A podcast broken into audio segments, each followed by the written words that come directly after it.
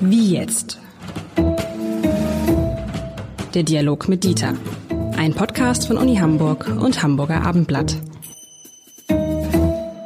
Herzlich willkommen. Mein Name ist Lars Heider und heute, lieber Herr Lenzen, wollen wir einmal darüber sprechen, was ist da los mit dem öffentlich, beim öffentlich-rechtlichen Rundfunk und wie geht es weiter mit dem öffentlich-rechtlichen Rundfunk?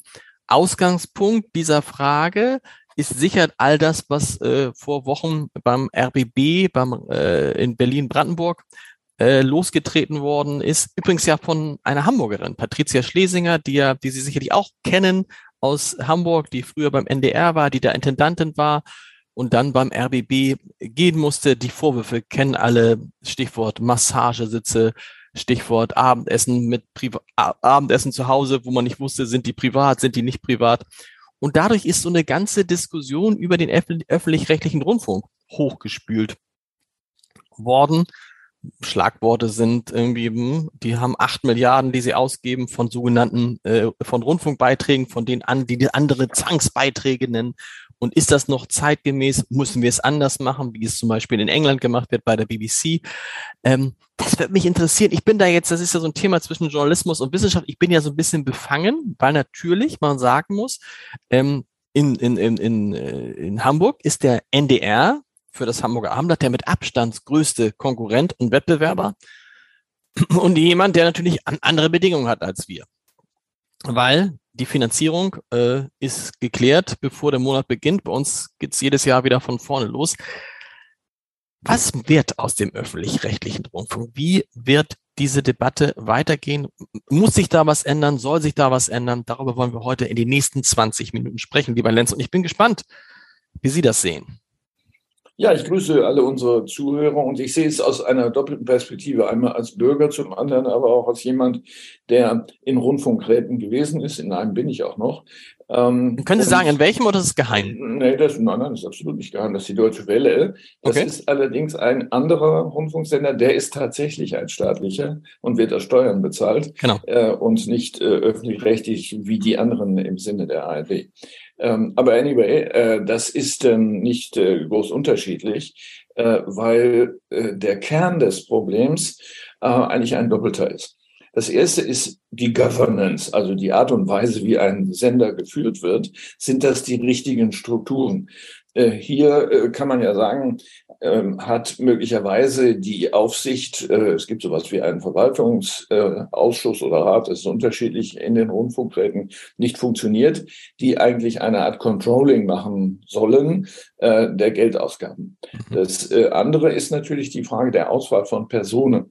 Wenn es tatsächlich so ist, was der Frau Schlesinger vorgeworfen wird, ähm, dann kann man sagen, ja, ist vielleicht ein falsches Amtsverständnis, äh, wenn man meint, man muss so repräsentative Büros haben, weil man sonst nicht ernst genommen wird. Ähm, es ist vielleicht auch eine Verkennung äh, der ökonomischen Situation, übrigens gerade des RBB, ähm, der ökonomischen Situation, dass so etwas intern ja schon Fragen aufwirft und sagt, wieso kaufen die das da alles und machen das so? Und davon muss man unterscheiden, die Frage von persönlichen Einkünften. Ähm, das ist ja mehr eine Frage der äh, adäquaten Besoldung im öffentlichen Bereich überhaupt. So. Können wir mal, aber können wir mal, das ist ja so eine Grundsatzfrage, um die mal gleich zu klären. Wie finden Sie das? Also so Intendantengehälter liegen irgendwas so zwischen 250.000 bis 400.000. Ne, ich glaube, am, am besten verdient immer der Intendant des WDR, Tom Buro, und auch der Intendant des NDR, früher Lutz Marmor, jetzt äh, Joachim äh, Knut, verdienen auch gut. Ist das angemessen, das Gehalt? Ist es aus Ihrer Sicht zu hoch, zu niedrig? Naja, ähm, das ist immer schwierig zu sagen. Wenn Sie es vergleichen mit anderen Führungsposten äh, im öffentlichen Bereich, sagen wir mal öffentliche Kliniken als Beispiel, ähm, das sind die Einnahmen wesentlich höher. Also ein ärztlicher Direktor beispielsweise kann durchaus 600.000 äh, verdienen, hat natürlich eine riesige Verantwortung mhm. letztlich für Leib und Leben von vielen Patienten, vermittelt, nicht direkt. Ähm, das mag bei einem Sender nicht so sein.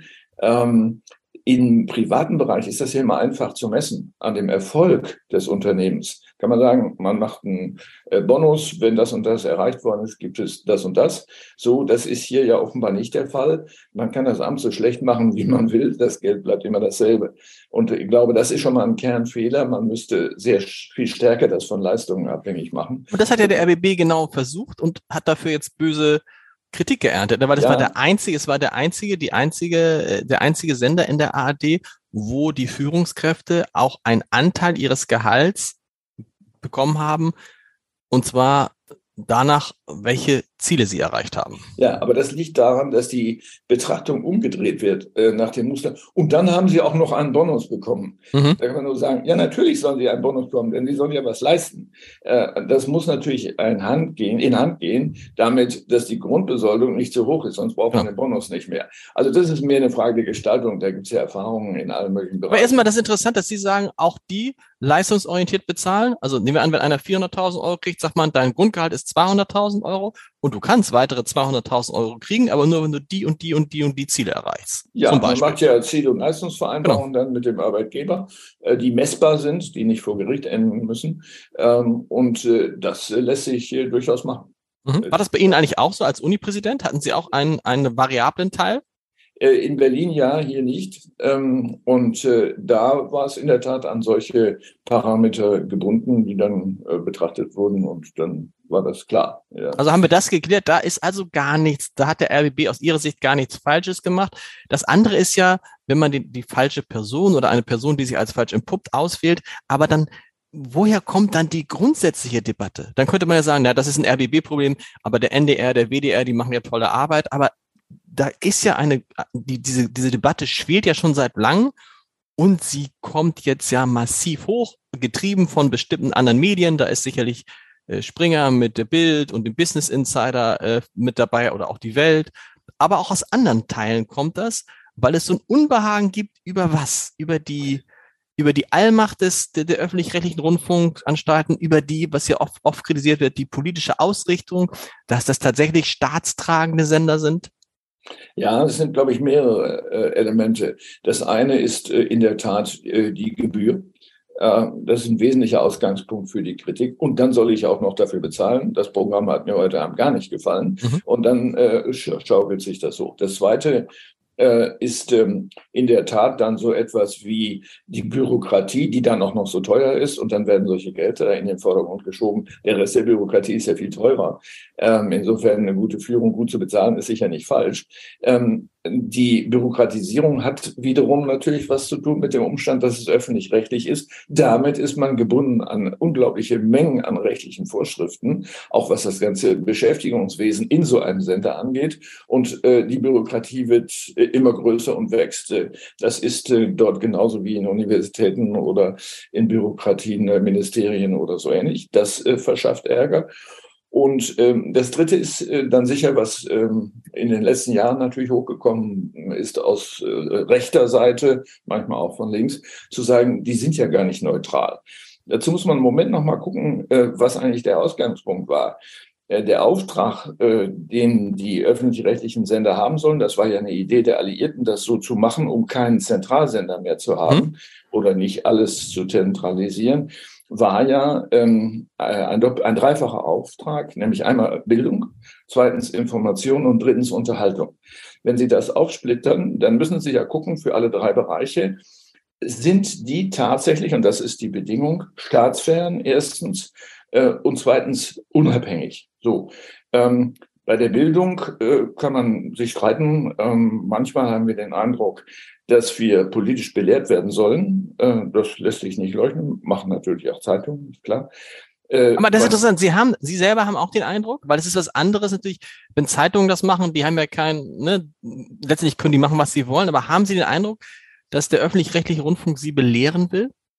Äh, das, äh, der Rundfunk nicht. Also Teile? Es, ja, es gibt Sendungen und sicher auch Moderatoren, Personen, ähm, bei denen man sofort merkt, äh, mir soll eine Parteilinie untergeschoben werden mhm. und ich soll mich in diese Richtung äh, bewegen. Das ist ja klar. Wir wissen ja alle, dass auch die einzelnen Anstalten der einzelnen Bundesländer unterschiedlich politisch orientiert sind, weil ja die Zusammensetzung äh, der äh, verantwortlichen Personen selber um selber wiederum gesteuert wird äh, über, äh, über politische Prozesse. Das kann auch gar nicht anders sein. Aber das heißt nicht, dass man nicht, un, äh, nicht unparteiisch sein könnte. So, das ist das eine. Das zweite Aber es darf ist, ja eigentlich, muss man sagen, wenn der Eindruck ist, das darf ja eigentlich nicht so sein, oder?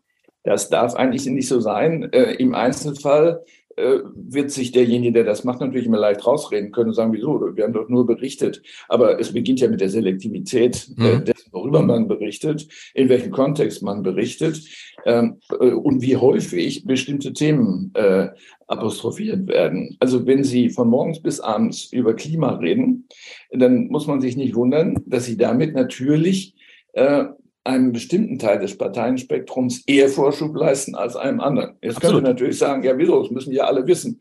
Ja, und äh, das ist aber genau das Problem. Äh, das geht auch umgekehrt, das geht in jede Richtung. Äh, das zweite ist Information, das ist genauso. Äh, das, das Interessante ist ja, äh, ein Vergleich der ausgewählten Nachrichten, sagen wir mal, zwischen ZDF und äh, der ARD und vielleicht noch anderen Sendern. Äh, dass sich das dann schon unterscheidet. Bei ARD und ZDF haben Sie manchmal das Gefühl, die haben sich vorher abgesprochen, aber das äh, mag ja dann an den jeweiligen Nachrichten liegen. Ähm, aber das ist ein hoch einflussreiches Instrument. Und das dritte ist die Unterhaltung. Ähm, das finde ich eigentlich das Schwierigste, weil ähm, die Unterhaltung, nehmen wir jetzt an, irgendwelche Serien oder so, wählen ja häufig äh, Content von Drehbuchautoren, die selbst wiederum gesellschaftlich relevant sein wollen. Mhm. Also Krimis mit einer, mit einem bestimmten Akzent, also Wirtschaftskriminalität oder in irgendeine andere Richtung. Ich schätze ja sehr die äh, schwedischen Krimis, wo das nicht der Fall ist. Die sind ja meistens Affektmorde, die man dort äh, sehen kann. Also mit anderen Worten, äh, Sie können über die drei Aufgaben, können Sie natürlich wahnsinnig steuern. Das ist möglich und es ist ja risikofrei. Ähm, denn Sie sind ja als die Macher, nicht als der einzelne Journalist, sind sie ja sozusagen am längeren Hebel. Und da ist im Übrigen auch eine Differenz, über die man reden muss. Äh, vermehrt sind ja die äh, Belohnungen, die Entlohnungen, die Honorare äh, der Journalisten, die ja zum großen Teil frei sind oder für sogenannte feste Freie, äh, sind ja immer geringer geworden im Verhältnis äh, zu den Kosten des bürokratischen mhm. Apparats. Mhm. Und das erzeugt natürlich ähm, äh, Misslebigkeit. Das kann ja gar nicht anders sein, dass die Menschen sagen, also das ich soll hier ohne Beschäftigungsverhältnis äh, Dinge schreiben, die ich eigentlich gar nicht schreiben will, oder ähm, die nehmen das nicht, was ich gemacht habe, ich biete das an. Ähm, das sind, äh, Sie fragen ja nach den Gründen, das sind natürlich auch intern Spannungen, das muss man klar sehen, zwischen dem Verwaltungsapparat und dem Macherapparat, äh, aber auch innerhalb dessen, es gibt wichtige und wenige wichtige Sendungen und so weiter. Das ploppt dann bei einem solchen Ereignis, Schlesinger, ploppt das alles auf einmal hoch und ruft dann den Wunsch hervor, das zu reformieren. So, die Reform kann natürlich nicht darin bestehen, ähm, die ARD abzuschaffen oder das äh, öffentlich-rechtliche Fernsehen, Rundfunk und so weiter. Interessant denke, übrigens, äh, bevor wir das sagen, es geht immer um ARD, ne? Keiner spricht über das ZDF. Das ist richtig, äh, genau. Dem mal vorgeworfen wurde, ein Staatssender zu sein, als Adenauer äh, und, und, daran gearbeitet Und warum? Ich meine, ich habe ich hab, ich hab das ja gerade in der Recherche für mein Buch über Markus Lanz äh, äh, mit, mitbekommen. Ne? Die Sendung von Markus Lanz kostet, also eine, für eine Sendung zahlt das ZDF und das alles drin 100.000 Euro. Das ist ungefähr ein Drittel dessen, was die ARD für eine Sendung von Anne Will bezahlt. Wo man sich dann gleich wieder fragt, guck mal, das ZDF geht offensichtlich mit den Geldern deutlich effizienter um als die ARD, zumindest in diesem einen Teil. Warum spricht niemand über die, warum hat offensichtlich niemand in dieser ganzen Diskussion, spielt das ZDF keine Rolle, weil es offensichtlich Effizienz arbeitet und weil es sich diese Vorwürfe nicht gefallen lassen muss, einseitig zu berichten, belehrend zu sein? Ich glaube, äh, ein Element ist der Umstand, dass das ZDF natürlich homogener ist. Die haben keine internen Wettbewerber, währenddessen die ARD ja ein Verbund ist, äh, wo zwischen den einzelnen Anstalten natürlich ein Wettbewerb entsteht, schon allein um die Anteile äh, des Geldes, was man da braucht. Ähm, da entstehen natürlich viel mehr Reibereien, das ist ja vollkommen klar. Also es gibt immer Gründe, die für den Bürger überhaupt nicht sichtbar sind, die aber ein ganz normaler Effekt von Organisationsstrukturen sind. Ähm, aber äh, trotzdem nochmal ein Wort zu der Frage, was soll denn geschehen? Natürlich braucht es eine Reform, das ist klar, eine Reform der Governance. äh, und äh, möglicherweise auch äh, des, dessen, was man als Content Providing bezeichnet. Also welche Inhalte sollen denn eigentlich äh, auf den Schirm oder äh, ans Ohr gebracht werden? Und das muss dann von wem? Also wer muss das? Das wer, ist der wer, wer, schreibt, wer schreibt das dann vor? Die Entscheidungen liegen natürlich äh, letztlich bei der Intendanz, aber nicht im Detail, bei der Programmdirektion und dann in untergeordneten ähm, Strukturen. Die Frage ist mehr, wer kontrolliert denn eigentlich, was da gemacht wird? Und ich glaube, dass an der Stelle äh, eine Fiktion besteht, dass, und das hat man ja auch in diesem Fall Schlesinger gesehen, dass dem Rundfunkrat Aufgaben übertragen werden und Möglichkeiten zugetraut werden, die ihm niemals zur Verfügung stehen. Mhm. Also nehmen wir die ökonomische Seite um ein Budget, um eine Jahresbilanz prüfen zu können, äh, brauchen Sie einen Apparat. Das können Sie nicht als einzelne Person machen, ob da geschummelt worden ist. Das, das sind, das sind alles ehrenamtlich Tätige, richtig? Ja, natürlich. Äh, ja. Das wird ja nicht bezahlt. Äh, also ich mache das auch ehrenamtlich. Ich bin beispielsweise äh, bei der Deutschen Welle als Vertreter der Deutschen Hochschulrektorenkonferenz, denn das sind ja die gesellschaftlichen Mächte, die sich dort abbilden mhm. sollen und die Wissenschaft ist ein solcher. Die Idee ist eigentlich in diesem Fall, dass die Wissenschaft oder Kultur oder was immer der Fall ist, Einfluss nehmen kann kann auf die Inhalte und sagen kann, aber ihr müsst jetzt mal mehr machen äh, in Sachen Opern, um irgendetwas zu sagen. Ähm, eine, einen solchen Satz können Sie formulieren und äh, dann wird man Ihnen sagen, ja, das ist überhaupt eine gute Idee und das war's. So, also äh, Sie bräuchten im Grunde jetzt äh, einen kleinen Staat, der analysiert, wie ist eigentlich die Struktur der Inhalte eines bestimmten Senders, damit Sie überhaupt sagen können, äh, ich habe nicht nur den Eindruck, sondern tatsächlich seid ihr auf dem und dem Auge blind oder ihr macht zu viel davon oder davon, lasst uns darüber reden. Das ist völlig ausgeschlossen. Das geht gar nicht. Obwohl es einen Programmausschuss gibt. Als ich zum ersten Mal in so einer in so einem Rundfunkrat äh, war, habe ich mich natürlich dem Programmausschuss äh, begeben und dachte, das ist toll, da kann man mhm. mitwirken. Mhm. Das können Sie völlig vergessen. Das ist äh, nicht möglich. Also auch die Aufsicht ist keine Aufsicht, sondern es wird brav berichtet mit vielen bunten Bildern und Filmen und so weiter. Und dann ist man am Ende der Möglichkeit. Das ist einfach so. Da wird man etwas machen müssen und man muss Geld in Rundfunkgeräte stecken, äh, in, ja, in Rundfunkgeräte ja. stecken, die überhaupt dann die Möglichkeit haben zu prüfen. Was spricht dagegen, in England deutet es sich an. In England werden die Rundfunkbeiträge für die BBC in den nächsten zwei Jahren eingefroren und dann heißt es, danach ist, könnte es auch mal sein, dass es diese Beiträge gar nicht mehr gibt. Was spricht eigentlich dagegen, mal zu sagen, wir sind jetzt irgendwie Jahrzehnte nach dem Krieg, wir können uns nicht darüber beklagen, ähm, in Deutschland ähm, zu wenig Medien zu haben. Im Gegenteil, weltweit, im Weltvergleich sehen wir da sehr gut aus wir lassen das mal mit den Beiträgen und gucken mal, was sind die Leute freiwillig bereit zu bezahlen.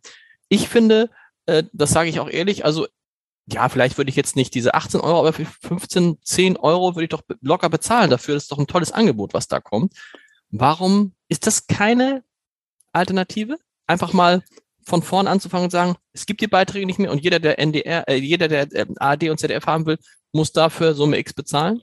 Bei solchen radikalen Reformen haben Sie ja immer das sogenannte Übergangsproblem. Äh, Sie haben ja äh, für, ich weiß nicht, sechs Milliarden Beschäftigte. Ähm, mit anderen Worten, das ist nicht realistisch, so etwas zu machen. Ist kein gutes Argument, aber es ist einfach so. Wenn, dann müsste das ja ein sehr, sehr, sehr langfristiger Prozess sein, wenn man das ja. machen wollte. Das könnte man ich, ja auch, könnte man ja vereinbaren. Das ist so, dass man, so wenig wie jetzt bei der BBC. Ja. Man friert das ein, und sagt aber, pass mal auf, ab dem Jahr 2030 gibt es diese Beiträge nicht mehr. Ja, aber wenn Sie sich zum Beispiel sowas wie Deutschlandradio, Deutschlandfunk, äh, also gerade auch Sender anschauen, die jetzt nicht äh, unmittelbar bundeslandbezogen zu sein scheinen oder es auch nicht sind, die möchte ich nicht missen. Auch Kulturangebote. Nee, natürlich nicht. Äh, so, aber äh, dazu gehören vielleicht noch ein paar hundert andere. Wir könnten das zusammen nicht bezahlen. Das würde nicht mehr stattfinden. Das ist vollkommen klar. Also insofern denke ich, das Bildungsangebot auch von Bildungsinhalten, wo man sagt, naja, ist eigentlich mehr was für eine kleine Elite. Das muss möglich sein.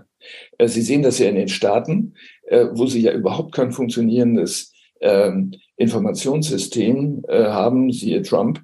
Das heißt, die Sender sind ausnahmslos abhängig von ihren Geldgebern, sprich Werbung und anderes. Ähm, das würde ich mir nicht wünschen. Wir müssen dieses System beibehalten, aber möglicherweise auch äh, an Leistungen knüpfen, nicht nur äh, der Art, dass man nicht so viel Geld ausgegeben hat oder ein gutes Preis-Leistungs-Verhältnis bei dem Content hat, sondern tatsächlich auch ähm, Befragungen beispielsweise äh, bei den Zuschauern, Zuhörern. Äh, wie ist das eigentlich angekommen? Äh, wie wird das bewertet? Und das in Ziel- und Leistungsvereinbarungen mit mhm. hineinzubringen. Jetzt nicht für die einzelne Person, das bringt ja nicht viel, aber für das Budget des ganzen Senders. Das heißt, die Budgets leistungsabhängig zu machen, zumindest teilweise. Das ist bei den Universitäten ja auch so, äh, dass es einen Anteil gibt, der leistungsbezogen ist. Und wenn die Uni den Leistungsanteil nicht bringt, dann ist das Geld weg. Oder man ah, muss es sogar zurückzahlen. Aber wir können auch abschließend festhalten, der öffentlich-rechtliche Rundfunk ist too big to fail, ne? weil er so groß ist, weil so viele Menschen da beschäftigt sind, weil es um so viel Geld geht, kann man das, das, das äh, Konzept, nachdem er funktioniert, zwar verändern, aber komplett auf den Kopf stellen kann man es nicht. Das wird so nicht möglich sein, aber ich glaube, es ist auch nicht wünschenswert, das so auf den Kopf stellen zu wollen, äh, dass die Sicherung von Bildungs- und Informations- und Unterhaltungsinhalten, äh, die nicht populistisch sind, dass diese Sicherung nicht mehr gelingt. Das darf nicht passieren. Lieber Lenzen, vielen Dank. Auch ein Thema, was uns verfolgen wird. Wir hören uns nächste Woche wieder. Bis dahin. So ist es. Bis dann.